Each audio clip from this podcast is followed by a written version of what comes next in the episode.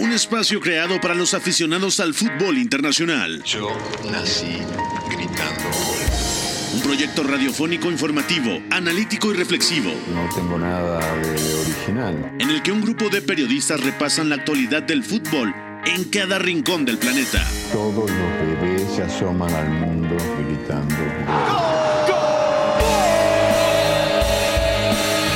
Y como todos, quise ser jugador de fútbol. He sido el peor pata de palo que se ha visto en los campitos de mi país. Arranca Catenacho W, la casa del fútbol internacional.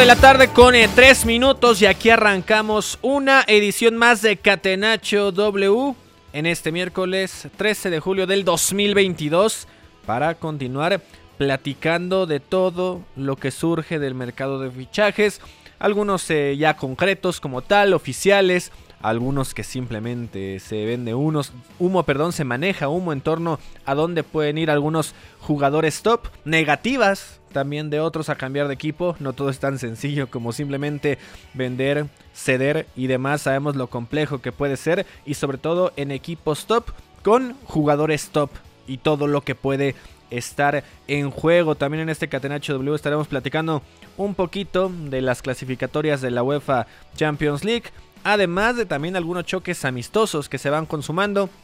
Ya decíamos ayer el tema precisamente del United sobre Liverpool y también en este sentido el Barcelona que ya tuvo eh, minutos de juego, minutos de rodaje precisamente en este día platicaremos de eso y más en esa edición de Catenacho W. Lo saluda con el placer de siempre Gustavo Millares, a nombre de Pepe del Bosque, titular de este espacio, el buen Fo en la producción, Mario López en los controles, muy efectivo como siempre. Y comienzo por saludar al equipo de trabajo en Catenacho W, los que están en los micrófonos. Beto González, muy buenas tardes, ¿cómo estás, Beto? Todo bien, Gus, gracias. Abrazo para ti, para Memo, al ingeniero, a McLovin, a Fo, a toda la gente que nos escucha. También un abrazo a Pepe. Y pues estoy muy triste porque llegó el día en que prometí que iba a haber cloro y parece que llegó porque Frenkie de no quiere ir al Manchester United. Así que, pues nada, este es mi último Catenacho W y yo creo que no nos volvemos a escuchar por aquí de la depresión. No, no, no, espera, espera, espera. No podemos llegar a esos extremos y, y- y menos ahora que Pepe del Bosque pues, se fue otra vez de vacaciones, ¿no? No podemos llegar a esas Claro. instancias. Memo Navarro, también te doy la bienvenida a este Catenacho W. ¿Cómo estás? ¿Qué tal, Gus? Eh, un gusto estar por acá saludándolos. Eh, pues yo también estoy casi a punto de tomar cloro y desaparecer porque, bueno, como ya te diste cuenta, en la Liga de Medios somos un auténtico desastre. Eh, pero bueno, venimos a comentar algunos rumores. Esta novela ya de Frankie de Jong con el Manchester United ya me está recordando un poco a lo de Jadon Sancho, un poco cansado, ¿no? Eh, demasiados rumores, de- eh, demasiados reportes y al final eh, contradictorios, ¿no? Eh, por todas las fuentes. Pero bueno, venimos a comentar eso y también eh, pues algunos partidos amistosos ya con los equipos eh, preparándose. Ahí está, ¿no? Y lo de la Liga de Medios, digamos que ese partido que sí presencié era de los más complicados porque era contra el equipo de América, ¿no? Y de cuerpo técnico, de preparadores físicos y demás. Pero dame tu análisis del equipo, Gus. No, es que, por ejemplo, mientras el Tuki esté ahí, y a lo mejor me va escuchando ahorita que salió de campamentos, está difícil, ¿no? O sea, con, con el temperamento de, del Tuki, Con seis partidos de Eh, con- suspensión. con eh, Armando Ah, lo expulsaron. que es el pleititos, Sí, sí, sí, sí. No, y, y está en video, ¿eh? Te pasamos a- al rato las, las fuertes declaraciones e insultos del Tuki al cuerpo arbitral. Los tenemos en Gol, error y figura, ¿eh? Exacto, tal cual. Y luego la Uf. condición que se cargan eh, Basurto y Héctor Hernández, que digo, no los culpo porque yo estaría igual, pero pues por más que sepan jugar no nos ayuda en nada. Ya, ya desde ahí estamos mal y luego las expulsiones ya, ya me estoy empezando a enojar y mejor saludamos directo a Iñaki María, a lo mejor quiere dirigir a distancia al equipo de W Deportes en la Liga de Medios.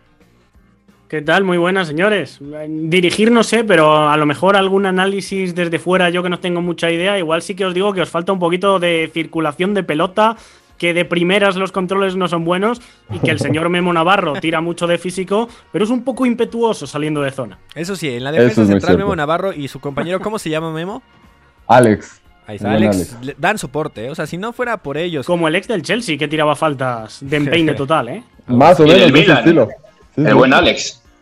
Y le vamos a hacer petición a Memo Navarro que cuando haga falta y ya el equipo esté tirado al frente porque vamos en desventaja, pues acepte irse de delantero, ¿no? sé ya, ya que podemos perder si quedan tres minutos. Pero me de que no ha querido, que no ha querido por ahí irse de delantero. Oye, Iñaki. Lo podemos convencer. Pero ¿cómo jugaría el equipo de W Deportes si tú fueras el entrenador? Eh, por lo menos la formación, Iñaki. indudablemente bloque bajo, profesor González. No, la formación habría que ver. Ah, pero bueno, está bien. el aguantismo no se negocia. Pues ahí está, no, no, no llevamos ni una victoria en cuántos juegos, ¿tres, cuatro, Memo? Eh, de temporada regular, tres. Tenemos un empate, dos derrotas, cualquier cosa.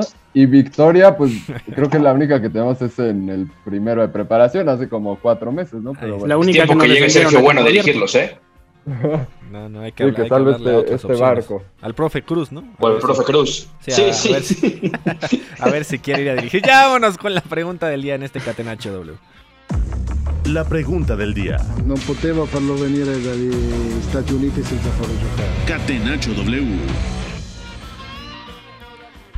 Y en este intenso mercado de fichajes, la pregunta del día es: ¿qué debe hacer el Barcelona con Frankie de Jong tras su negativa de irse al Manchester United? Comienzo contigo, Beto González pues tiene que negociar con él, porque Frenkie está sujeto a una reducción salarial y ese es el gran tema de este asunto. Si Frenkie no quiere irse, no es por Eric Ten Hag, es porque el proyecto deportivo del Manchester United y el hecho de que no juegue Europa League es suficiente argumento para rechazarlos. No importa que el Barcelona tuviera 120 millones de euros sobre la mesa, lo que faltaba era que Frenkie dijera que sí, y esto es lo que lo hace decir que no. No importa Ten Hag, no importa que se reencuentre con gente del Ajax, Importa que el, United no le puede ofrecer el fútbol de Champions, que el Barça sí, y que además él quiere ganarse un lugar en el equipo, porque también es verdad que Frenkie de Jong, muchos momentos fue eh, un futbolista importante para Xavi, si bien no siempre fue titular porque estaba Sergio Busquets, pero es que Frenkie es una pieza importante y además hay que ser muy francos el Barcelona sabía que tenía que venderlo si tenía la necesidad, ¿no? Si tenía que ingresar ese dinero. Ya llegó Rafinha y ahora que Frenkie no se quiere ir, está entorpeciendo todo, aunque esté disgustado con el Barça por cómo lo han tratado, digamos, orillándolo a irse a United para conseguir ese dinero, pues se quiere quedar también. Es como, no, me tratan bien. Pero ahora tendrá que negociar un salario a la baja y habrá que ver de cuánto es para que puedan cuadrar los gastos y meter fichajes. Memo Navarro, ¿cuál es tu opinión? Bueno, para mí el Barça tiene que eh, hacerlo todo para retener a, a y además para convencerlo de, eh, de, que el proyecto para esta temporada eh, será sólido, ¿no? Y ahora con el fichaje de Rafinha, que además significa un desembolso bastante importante, exagerado desde mi punto de vista, ya lo platicaremos más a detalle en, en la próxima hora pero creo que también envolverlo, ¿no? El que sepa que está en un proyecto importante, que, el Barcelona va a competir, pero sí que este tema de los salarios, desde que, desde que veíamos los problemas que generó la pandemia, ya eh, causaba fricciones en algunos jugadores. No es tan fácil decirles, eh, eh, pues deja de ganar el 20% de tu sueldo, ¿no? O el, o el 30 o el 40, entonces ahí creo que será mucho de conversaciones eh, o si no, bueno, ya en algún momento eh, rebajar también sus pretensiones y en vez de 85 millones, pues eh, tener que venderlo por, por una cuota menor. Ahí está Iñaki María, ¿qué piensas tú? Es un gran, gran jugador que es considerado top en su posición. El Barça debe limar asperezas, ¿no? Sí, es un jugador top, pero estando potenciado. Es decir, el Frenkie del Ajax, y yo digo que sobre todo el que hemos visto actualmente en Países Bajos, me ilusiona mucho. Creo que es un jugador que influye en todas las alturas del medio campo, que hace mejores a los compañeros, que participa en la salida de balón, que incluso llega al área, no tanto para marcar diferencias goleadoras, pero sí para abastecer a la delantera. Me parece centrocampista total, muy disciplinado, pero en el Barça mm, le luce poco todo esto porque normalmente tiene un radio de acción mucho más corto. Xavi le pide cosas mucho más concretas, ya lo hemos hablado muchas veces, los famosos cuadrados, los interiores a espaldas del medio campo rival entre líneas. En definitiva, creo que para Frenkie la salida seguramente sea una buena alternativa. Para el Barça, pues creo que pierden un jugador que es mejor que lo que van a encontrar en el mercado, pero quizá en clave Barça no se note tanto ese escalón o dos escalones que habría con el hipotético jugador que ocupe el lugar. Sí, y además eh, este Barça también eh, parte fundamental de querer soltarlo, y yo parece que poco a poco se esfuma más, es lo económico, y que es de los pocos jugadores que les haría llenar de, bastante dinero, ¿no? Pensando en todas las incorporaciones, el tema eh, de Rafinha, y también estaremos eh, tocando esos temas más adelante de cómo le puede ir al brasileño, al seleccionado brasileño, eh, bajo el mando de Xavi en este equipo culé. Y por eso tiene que replantear muchos, muchos temas. También ya que sí, que por ejemplo ya jugó hoy en el partido amistoso del Barcelona. Pero antes, vamos a meternos de lleno ya con los tópicos de este Catenacho W, precisamente UEFA Champions League. UEFA Champions League. La casa del fútbol internacional. Catenacho W.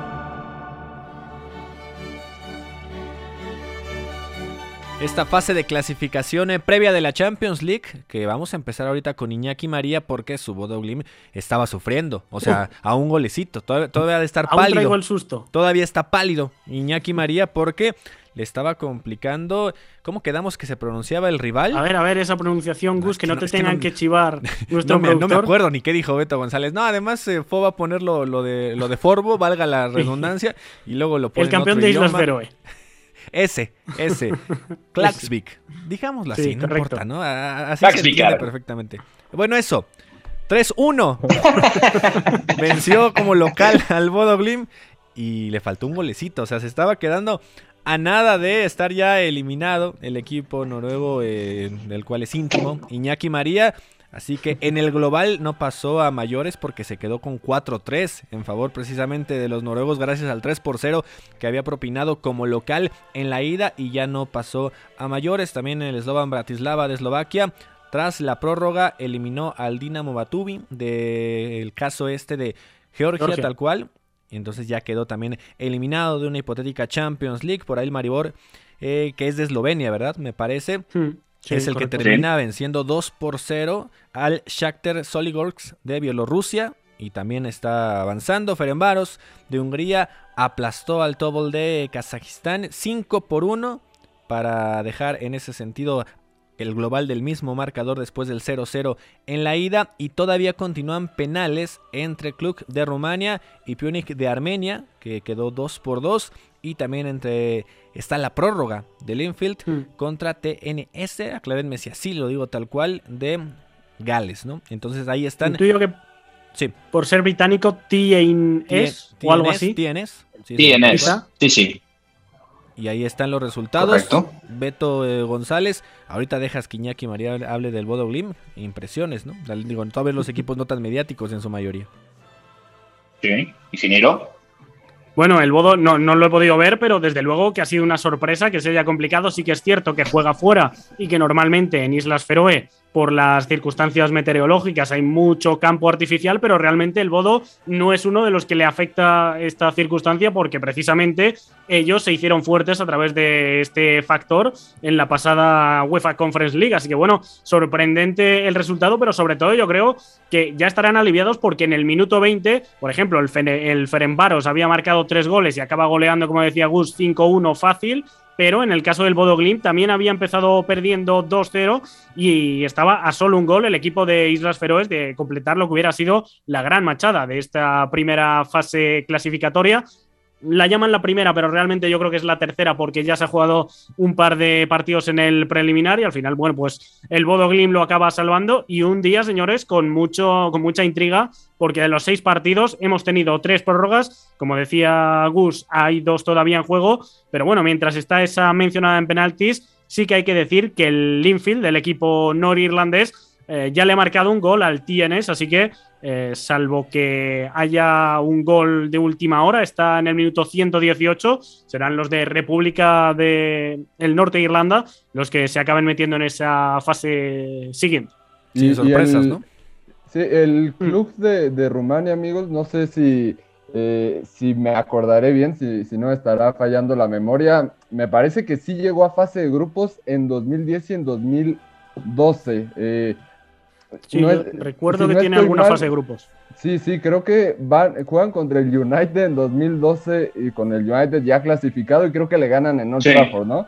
Eh, con, con Sir Alex Ferguson, ya con muchos suplentes, pero bueno, alguna historia tiene ya en Champions League y ahorita eh, lo pierden en penales, ¿no? Sí, Beto.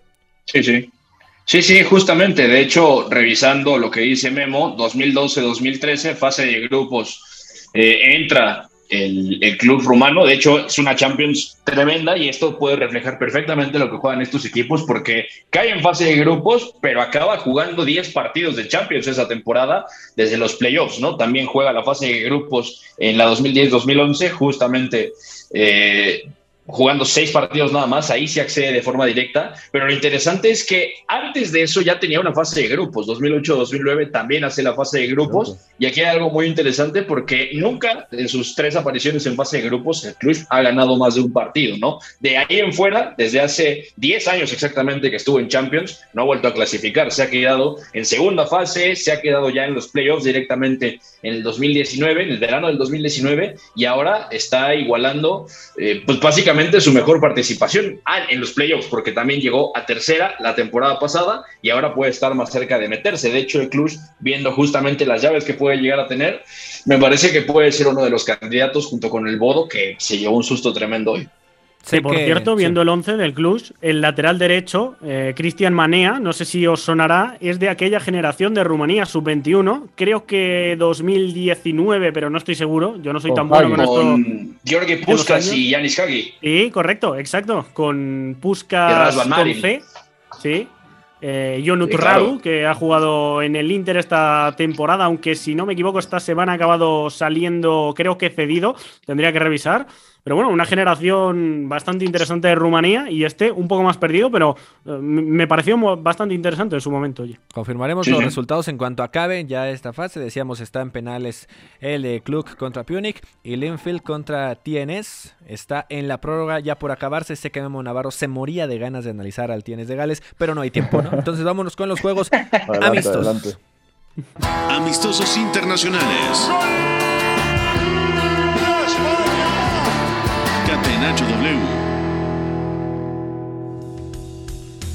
Tu momento ha llegado, Beto González, porque ayer no se pudo platicar de, de esa goleada impresionante que todavía sigue extasiado Sí. nuestro productor Fo. Que el United le pegó 4 por 0 a Liverpool. No sé cuándo se pueda repetir esto, pero golearon a Liverpool Tour Reds. Ah, pero salió Klopp Sí. con los jugadores del C. No, hizo cua- cualquier cantidad de cambios, ¿no? Fue una cosa espectacular. Jugaron tres grupos diferentes de jugadores, les dio media hora dividida exactamente. Casi entraba Memo Navarro. Bueno, Sí. Ándale, ¿no? No, no hay conteo de cambios, sí hay registro, pero los manipulan y los mueven como quieren. Pero bueno, el Manchester United ganó la Copa, ganamos el amistoso en Tailandia y eso es muy importante porque no solo es en un amistoso de pretemporada, quizá el resultado importa muy poco porque estás buscando la idea, eh, comportamientos, generar patrones, funcionamiento. Y a lo mejor el United se lleva un premio excesivamente grande y es un resultado que puede llegar a confundir a la gente porque incluso el Liverpool fue mejor por momentos, ¿no? Y eso que el United sale con una alineación teóricamente fuerte. De hecho, sale De Gea, sale Dalot, Lindelof, Varane, Shaw, jugaron Freddy McTominay, Bruno salió de titular. Prácticamente jugaron estelares, Rashford, Marcial, Sancho, ya recité el once completo. Y el Liverpool incluso no sale con, sa- sale con nombres de cantera, ¿no? Por ejemplo, eh, juega Tyler Morton, que venía seguido de la Championship la temporada pasada. Jugó Isaac Mavalla, uno de los canteranos en el lateral derecha. Luke Chambers, también lateral izquierdo canterano. Y uno que me gustó mucho, que es Fabio Carvalho, el portugués que llegó del Fulham por más o menos 10 millones de euros. Seguramente va a tener muchos minutos con Jürgen Klopp en el, en el centro del campo. Pero lo interesante aquí es que el United no se vio nada mal por momentos. Ten Hag dice que vio muchos errores.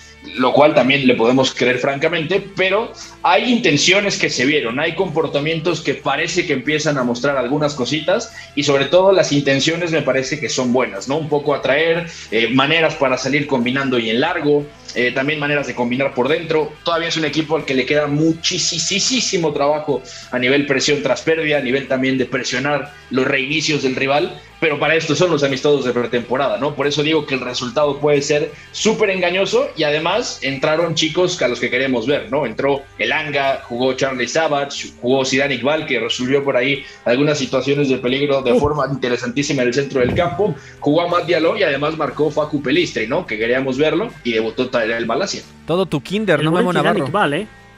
Sí, todos, todos los chicos por ahí eh, jugando, nada más faltó el señor Hannibal, pero muy buen partido de, de Zidane Iqbal, que ya también lo ha adoptado Iñaki por tener un nombre con eh, mucho caché. Eh, pero, sí, sí, pero en general es un partido que nos deja pocas cosas a analizar por lo que comentaba Beto al principio, ¿no?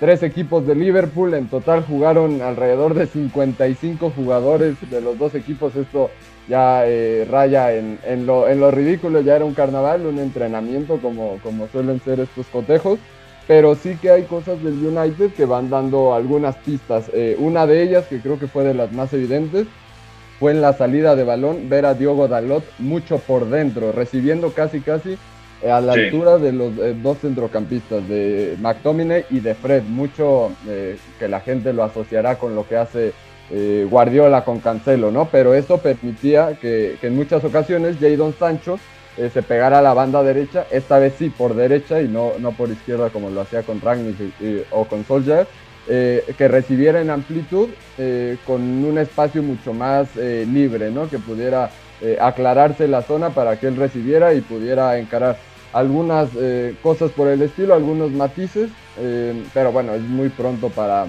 para poder sacar conclusiones. Y sí, eh, jugaron algunos jóvenes, Charlie Savage, eh, Zidane que no son los mejores o los mayores prospectos en el United, pero sí que han seguido algún eh, proceso juntos, eh, que trabajan bastante y por lo que se lee han sido del agrado de Ten Hag. Ah, entonces, a ver si, si le sigue dando rodaje. lo que sí es que sabemos que conforme avanzan estos partidos, conforme la competición se acerca el inicio de la Premier League, pues obviamente los entrenadores eh, empiezan a utilizar ya más a la plantilla que van a tener durante la temporada y, relegan más a estos, a estos chicos. Regresando a ver si nos mandan cedido Álvaro Fernández, ¿eh? ahora que tenéis a Tyrell Malacia, una cesión en España. No, de lujo, pero, pero me da un poco de miedo porque, bueno... Eh, Buen lateral. Es la verdad mi jugador favorito de la academia del United, pero me da un poco de miedo que siendo español sesión a España, como que se me va a quedar ya eh, en tierras ibéricas y siento que no vuelve, ¿no? Pero, es que aquí se come mejor. Gran, lateral. Bueno, eso sin duda. Antes de ir a la pausa, Iñaki, al otro vez de los partidos de ayer, mencionábamos brevemente que el Inter le pegó a Lugano 4 por 1, me parece con doblete por ahí de Lautaro Martínez, y la Roma 2 por 0 al Sunderland. Digo, se, se alcanzan a notar algunos esbozos de lo que pueden realizar en la temporada. Sí, habrá que verlo. Bastante movimiento. Yo creo que se espera todavía en estos equipos. Pero como no vi nada, te voy a dar la actualidad de lo de hoy, Gus, que yo creo que es más fútbol champán del que nos gusta. Tanto hablar del club, amigos. Bueno, pues acaba de caer en penaltis, ha fallado dos y precisamente se ha metido el eh, Punic de Armenia, que lo ha acabado empatando en el minuto 89, es decir, estaba eliminado a fuerza la prórroga y acaba ganando en penaltis. Y en el otro partido también, el Linfield, el equipo de Irlanda del Norte, como hemos dicho, acaba imponiéndose con ese mencionado gol en la prórroga. Así que bueno, de los partidos de ayer, la verdad, no vi nada, estábamos de, día libre, así que no sé si alguien por aquí puede eh, hablar de lo jugado ayer. Lo planeamos para regresar de la pausa con eso y con los partidos ya de este día. A lo mejor no tantos equipos eh, protagonistas élite, pero el Barcelona tuvo actividad. Pausa y volvemos a Catenacho W. Lo que para mí es el fútbol. Éramos todos muy amigos, nos gustaba jugar juntos, la pasábamos bien reunidos, intentábamos hacerlo lo mejor posible, atacar mucho, mucho y luego recuperarla con la ilusión de volver a atacar. Hasta el juego bonito supo rendirse ante la estrategia invencible. Catenacho W, la casa del fútbol internacional.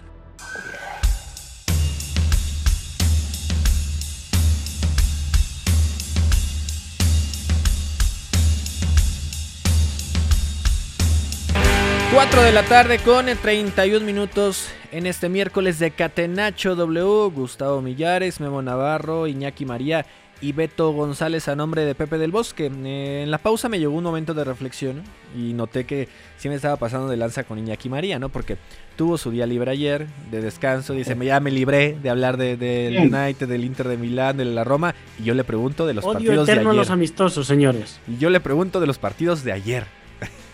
Creo que me pasé un poquito. Iñaki María, cambio tus redes sociales para que se te baje el mal humor. Estaba además la selección española femenina, eh, por ahí de las 9. No sé si coincidiría la hora, porque no tenía ni constancia de los partidos que has mencionado, Gus. Pero bueno, como eh, creo que hay gente que puede gustarle otro tipo de contenido que no sea ese, arroba María Vial en Twitter. Por ahí estamos dando bastante la brasa con fichajes.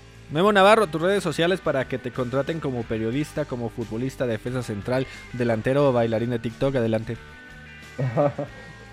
Ahí, en, ese caso, si, si, quieren a alguien que haga cualquier eh, tipo de labor de esas, bueno, está mi LinkedIn como Guillermo Navarro García.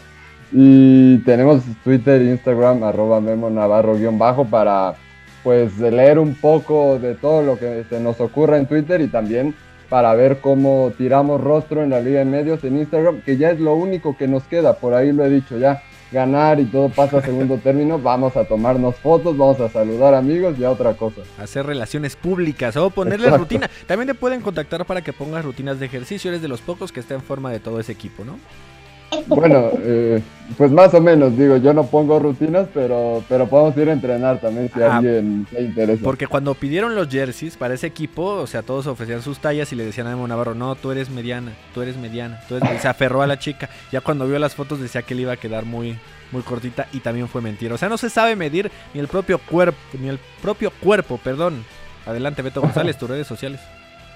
Bueno, hemos escuchado una confesión del más alto nivel. Eh, si quieren escuchar confesiones, ver confesiones sobre el Manchester United y lo que está pasando en Europa, eh, arroba González 7 bajo en Twitter e Instagram, ahí estamos leyéndonos. La verdad es que estoy muy contento. Les dije que quería beber cloro al inicio del programa porque no va a venir Frankie de Jong, pero va a venir Lisandro Martínez. Perdón por el spoiler, pero estoy muy contento. Así que ahí nos estamos leyendo con los detalles y un poco del análisis de lo que pueden ser los fichajes. Para pasar al Que sí va a ir Frankie, hombre. No lloren. Tal vez, ¿eh? sí, yo creo que sigue siendo una realidad. Antes de pasar ya con todo el mercado de fichajes, escuchamos esta pieza de los partidos amistosos de hoy. Ahora sí, de los de hoy, Iñaki. Continúa la pretemporada de los clubes europeos rumbo a la campaña 2022-2023 y este miércoles hubo una serie de partidos amistosos llamativos. En Portugal, el campeón de la Conference League, la Roma de José Mourinho, se citó con el Sunderland de la segunda categoría inglesa en un partido que los italianos ganaron 2 a 0 con tantos de Félix Afenayan y Nicolò Saniolo. Viajamos hasta Seúl, donde el Tottenham, dirigido por Antonio Conte, enfrentó al equipo de las estrellas de la Liga Surcoreana, duelo muy entretenido que terminó con victoria 3 a 6 de los Spurs, gracias a las anotaciones de Eric Dyer, autogol de Jin Hyuk Kim y dobletes de Harry Kane y Heung-Min Son. El foco de atención fue el primer compromiso de preparación del Barcelona de Xavi Hernández contra Unión Deportiva Olot, equipo de la segunda B española. El choque tuvo lugar en el Estadio Municipal de Olot y acabó con empate a uno con goles de Pierre-Emerick Aubameyang y Eloy Amagat. Lo más destacable es que el centrocampista marfileño Frank Kessie tuvo su primera titularidad como blaugrana, así como el recién llegado Pablo Torre. Además, el lateral norteamericano Serginho Dest reapareció tras una lesión. Caso similar al de las joyas culés Ansu Fati y Pedri, quienes también tuvieron minutos en el campo. Informó Oscar Mendoza. Muchísimas gracias. Ahí informó Oscar Mendoza. Vamos a pasar ligando. Li ligando uh, el mercado de fichajes. Vamos a hablar de todo el humo. Mercado de transferencias. What have you got your sights on? Catenacho W. La Liga. Con el balón en bandeja de plata. ¡Gol! Marca el Atlético de Madrid. Sociedad ilimitada. Catenacho W.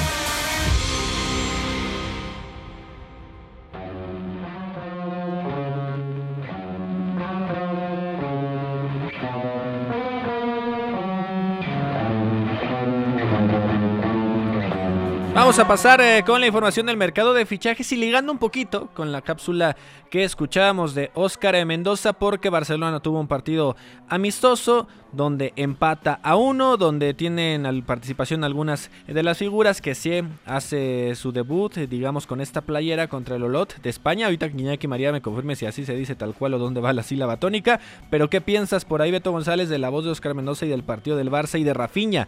Que además ya Rafinha ahora sí está en Barcelona para firmar la nueva contratación y hay un preacuerdo según lo anunció oficialmente el cuadro culé. En español no nos complicamos la vida. Eh, si pone Olot, se dice Olot, son otros los que se inventan vocales donde no las hay. bueno, por eso Fernando Alonso y Rafael Nadal hablan en inglés que hablan, ¿no? Digo, eh, y son, son divertidísimos. Y Carlos Sainz también, que es más madrileño que el Real Madrid. Pero bueno, y ¿Qué, te iba yo a decir? Ah, Rafiña, ¿no? Que ya está en Barcelona. Cuando me dices que está en Barcelona, no sé qué pensar, Gustavo. La verdad es que me desconciertas, pero sí, ya está en la ciudad de Barcelona. Eh, no, claro, claro, me imaginé que ibas a decir eso, pero sí, ya está en la ciudad de Barcelona. Va a firmar por la cantidad que habíamos comentado, 68 millones de euros es lo que va a salir todo el paquete del fichaje ya para Leeds de parte del Barcelona. Va a firmar, ahora son Dembélé y Rafinha, Pablo Torre, también está eh, ver qué falta de, fichar atrás porque se ha ido Dani Alves, lo han cortado y la despedida no le sentó nada bien.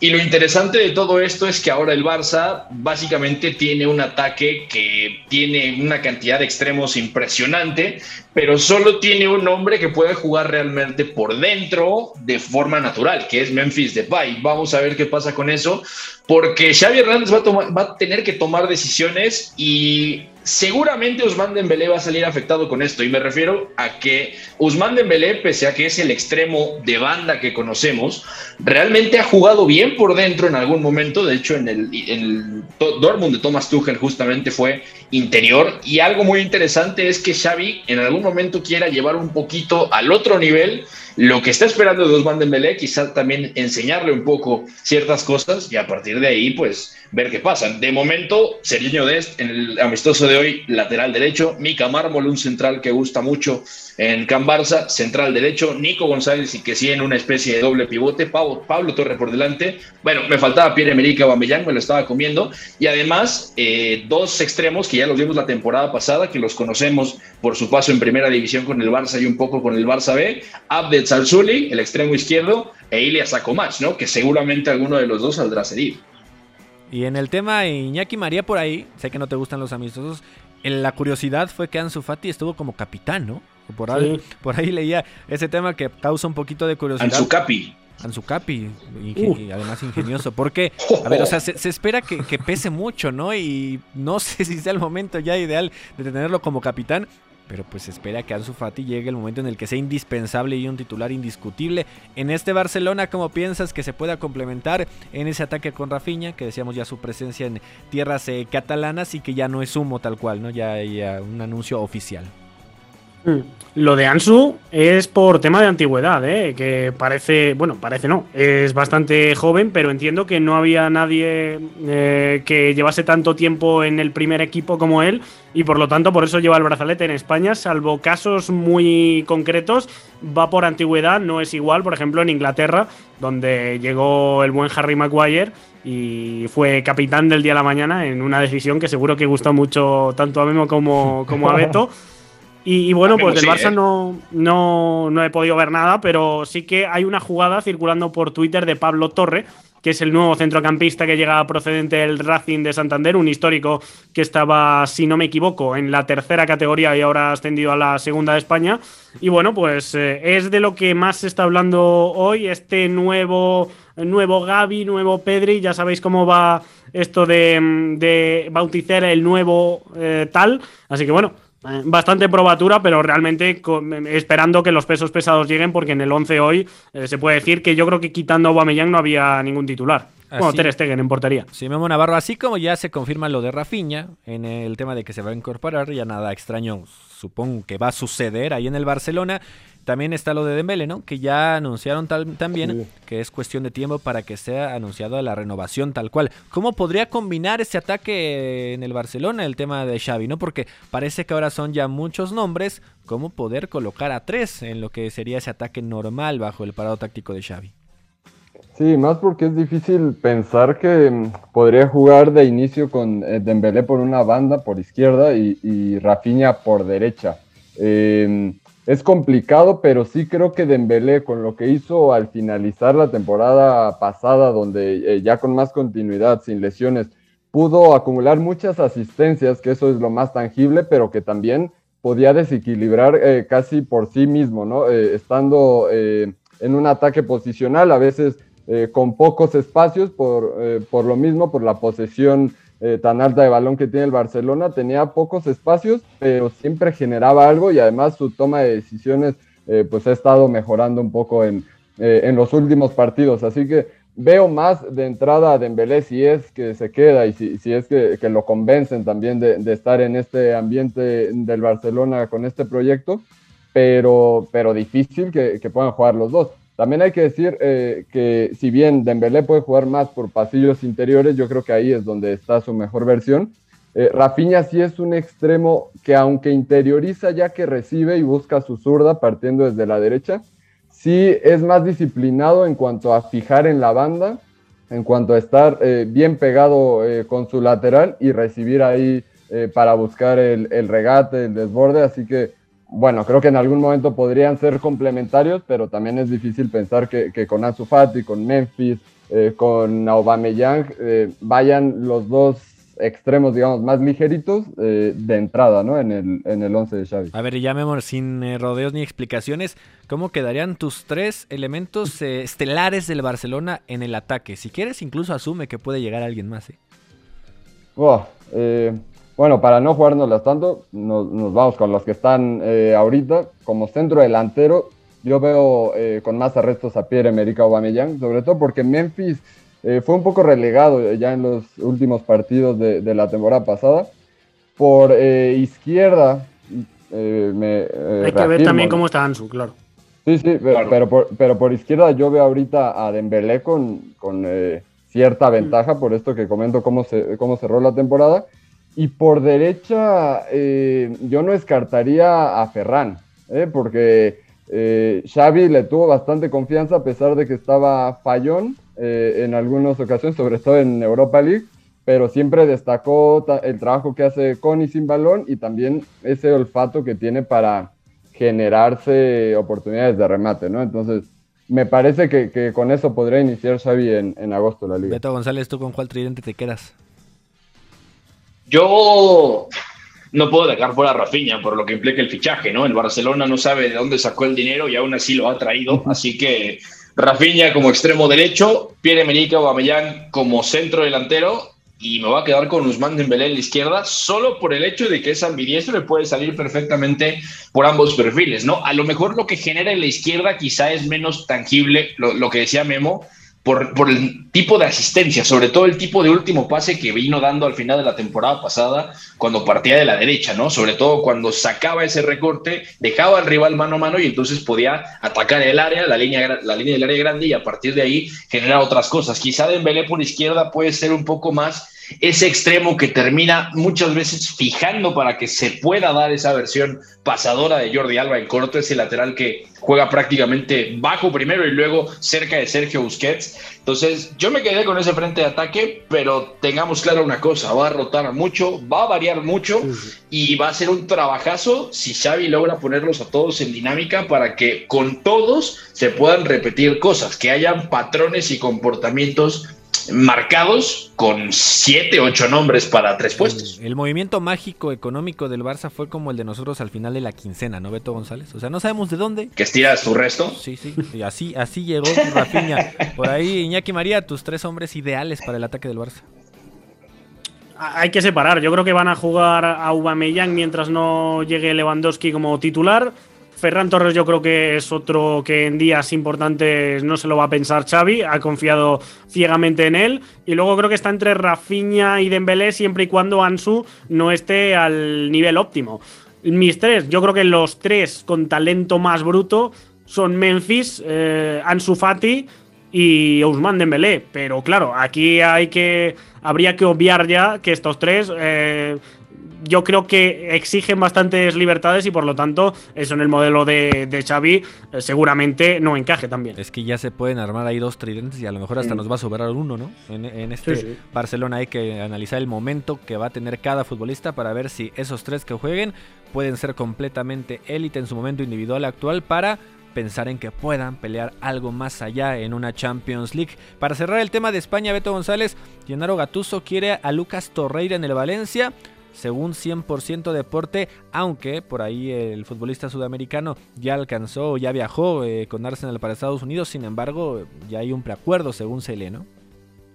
Sí, y de hecho Gennaro Gattuso viene pidiendo cosas muy específicas. Samu Castillejo ya estaba más que pedido, así que eso, y, de hecho ya iba camino a Valencia, así que ya Gattuso está buscando cómo darle un sello al equipo solamente con los nombres. Y lo de Lucas Torreira casa muy bien, ¿no? Sobre todo si vemos, yo más que el Napoli, porque en el Napoli a mí me parece que Gattuso dejó ciertas cosas truncas con su Milan, ¿no? Ese Milan que logra entrar a Europa y luego lo bajan por sanción, es que tenía cosas muy interesantes y de hecho los pivotes de Gennaro Gattuso eran todo menos posicionales, ¿no? Porque estaban Kessie y además estaba Timue Bakayoko. Bakayoko era una pieza inamovible de ese Milan y me parece que si bien Torreira nunca va a ser Bakayoko, sí hay cosas que se pueden rescatar. A Gattuso le gustan mucho, sobre todo, pivotes que tienen mucho más que ver con la presión y sobre todo con presionar de frente, o sea, no solo la presión, sino hacerlo de frente y además comerle metros al rival. Torreira lo hace muy bien, es, es, muy bajito, es verdad, pero es un pulpo, ¿no? Defiende muy bien en lo ancho, también cubre bien distancias en vertical y además algo que tiene Torreira es que no abandona el rango de pase que tiene, ¿no? Más allá de eso, más allá de que es un tractor y, y una máquina de repetir esfuerzos, te puede dar algo en los inicios de juego, que también lo vimos en doble pivote en su día en el Arsenal con Unai Emery, ¿no? Ahora me parece interesante porque no sé si el Arsenal realmente quiera desprenderse de él. Sí sé que hay por acuerdo, pero lo que no sé si es personal o con el Arsenal, porque el Arsenal tampoco va sobrado, ¿no? Estábamos hablando que sí traen a Fabio Vieira, pero el único pivote más nominal era Thomas, Thomas. Parte y de ahí eh, bueno, es que Albert Sammy Loconga es más doble pivote, Martin Odegaard puede tocar esa zona, pero en general el Arsenal no iba sobrado. Entonces, yo quiero ver qué dice Mikel Arteta. Y, además, Beto, tengo entendido que el preacuerdo, según el agente, es eh, con el jugador, porque algo que ha comentado Mikel Arteta ahora con el tour de pretemporada a Estados Unidos, donde, por cierto, no va Marcelo Flores, eh, para la gente que, que, esperaba que estuviera con los Gunners en la pretemporada. Eh, pero a diferencia de, de varios eh, tours de preparación, Mikel Arteta ha llevado a aquellos jugadores que regresan de sus sesiones. Torreira, Héctor Bellerín, eh, Rhys Nelson también está por ahí y, y, que quiere verlos porque con algunos se va a quedar, que quiere eh, ver eh, quién puede claro. formar parte del equipo esta temporada. Así que creo que el acuerdo es más con el jugador eh, y vamos a ver si le llena el ojo a Arteta para quedárselo o si le da vía libre para, para salir. Y si quiere quedarse Torreira también. Claro. Muy querido Bellerín, por cierto, en el Betis y viceversa. El Betis y Bellerín ha sido un matrimonio que en los pocos meses que los hemos visto juntos han encajado de cine. De hecho, su familia era ya hincha del Betis, hay arraigo familiar. Así que yo creo que es uno de los que si económicamente se lo pueden permitir los de Pellegrini, eh, es muy probable que acabe saliendo del Letija. Mejor, del Etihad, no. Mejor matrimonio incluso el que el de Pepe del Bosque y el del Padre Santo, ¿no? Cuando con, eh, comparten transmisiones. Vámonos con Premier League, mercado de fichajes. Premier League. Young for United. To bubble it over the line. And Manchester United have the lead at Vicarage Road. Catenacho W.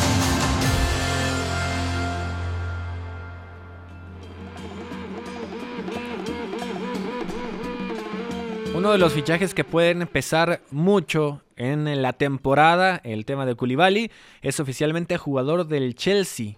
40 millones de euros más variables es lo que el Napoli aceptó para el cambio de aires de tal vez uno de los defensas top 10 en los últimos años y que ha mantenido cierto nivel que ya no es tan caro como se manejaba todavía en precios antes de la pandemia Memo Navarro, pero ¿qué le puede traer el Koulibaly a la Premier League y sobre todo en el Chelsea que necesitaba suplir ahí lo de Rudiga?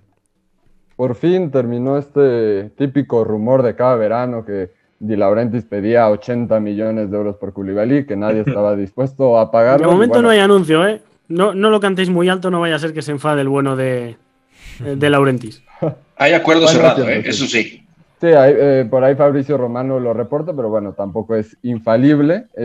pero en caso de llegar al Chelsea, yo creo que le, le aportaría bastante contundencia y solidez en ese rol de central por izquierda específicamente, en una edad ya muy madura, en la que creo que también sabe dosificarse mejor, en la que se cuida más y que eh, en una línea de tres, si es que Tuchel eh, sigue por ese camino, creo que también le vendría bien por el hecho de que no tendría que abarcar tanto terreno, estaría más respaldado y creo que en su función podría cumplir perfectamente. Lo único que no me cuadra tanto es que el mismo Fabricio Romano reporta que, el Chelsea eh, también está cerca de fichar a, a Nathan Ake y o a Presnel Kimbembe, lo cual ya me parece una exageración. En primer lugar, eh, porque te dice que aunque Tuchel está casado con la línea de tres centrales, también intentará invariablemente volver a la línea de cuatro para darle más cabida a los hombres talentosos eh, al frente, ¿no? Y por otro lado, porque tiene a un par de,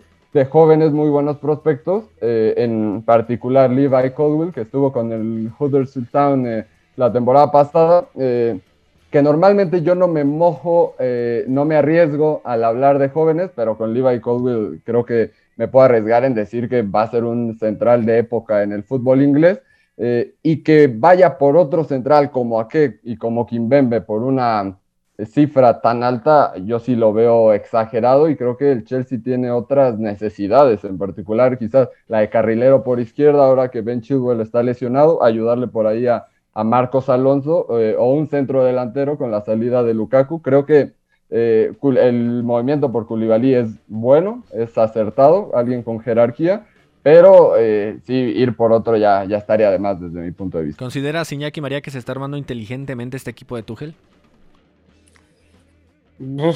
Creo que tiene demasiadas salidas importantes. Eh, no soy el mayor fan de Christensen, pero tenía su buen rol. Eh, a Pelicueta sí soy el primer fan. Si se acaba marchando también Marcos Alonso, que creo que hay cambios demasiados y muy jerárquicos atrás. Luego arriba se te va Lukaku, que sí que es cierto que tal y como estaba la situación, seguramente es lo que tengas que hacer, pero me parece un perfil que te aporta mucho. Sin ir más lejos, en el dramático partido contra el Real Madrid lo saca en la segunda mitad y con solo poner balones al área empieza a producir peligro a raudales. No sé, pierde piezas importantísimas. Hakim Ziyech, yo creo que como fondo de armario también tenía esa pierna finísima que le podía mm, eh, poner en ventaja a los jugadores en área. Creo que está perdiendo mucho. Sí que es cierto que lo de Koulibaly y lo de Sterling suenan los dos bastante bien. Pero bueno, creo que más movimiento seguramente de lo que le gustaría a Tuchel en este mercado estival. Y, con, una, con una defensa central, eh, Gus, bastante veterana, ¿eh? Llega, eh, o llegaría a Koulibaly con 31 años. Eh, Silva 37, 8, ¿no? Sí, 37. 38. Thiago Silva, Aspilicueta con 32, también es ahí complicado eh, el saber que, bueno, Tuchel parece que quiere armar algo sólido ahora mismo y, no está pensando tanto en el futuro. Yo no sé qué traes contra los de 31 32 años, están en la flor de su juventud, ¿no? O sea, diríamos muchos por acá. Beto González. está en la flor de la vida. no, y además con, con esa estatura impresionante. Beto González, otro momento de oro para ti en el programa al United llegaría Lisandro Martínez. Se dice que hay gente de los Red Devils platicando en Ámsterdam y leo por ahí cifra de 50 millones de euros.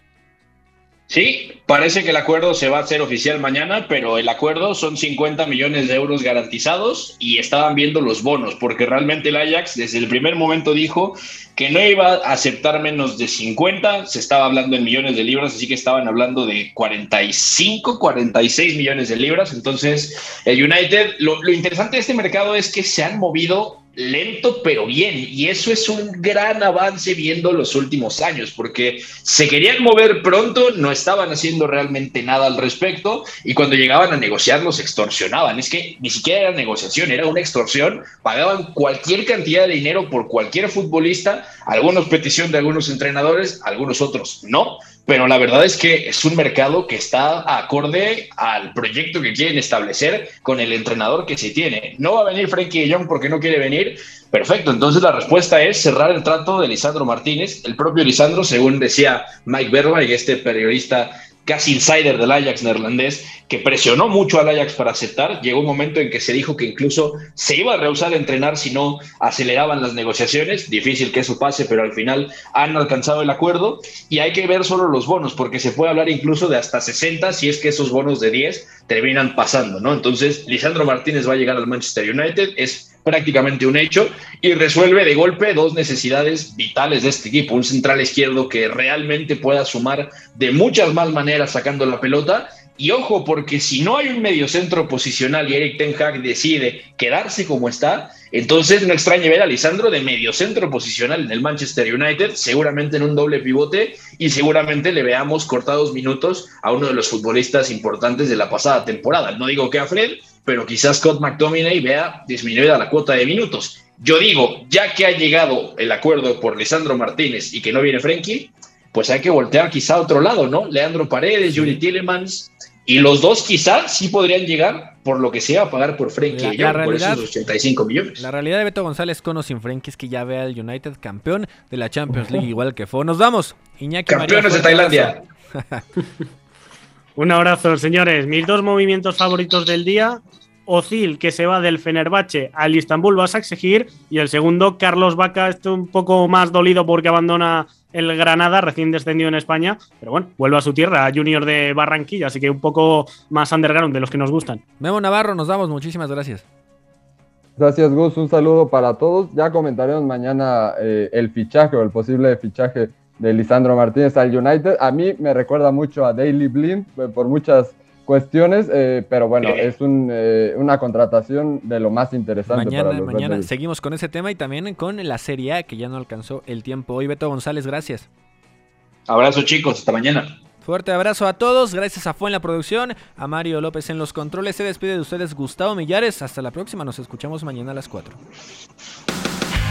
Hay una relación entre la práctica del cuerpo que se expresa en las manos y el cerebro, pero el fútbol ha suprimido esto. De modo que se trata fascinantemente de un ejercicio que nos devuelve en el tiempo a lo que fuimos en el origen, pero también una vez que nos aficionamos a este juego, nos regresa a la infancia, al niño que fuimos. Gracias por sintonizar Catenacho W. Entonces el fútbol es en ese sentido una maquinaria para regresar en el tiempo en un doble sentido. Por W Deportes, la frecuencia del fútbol internacional.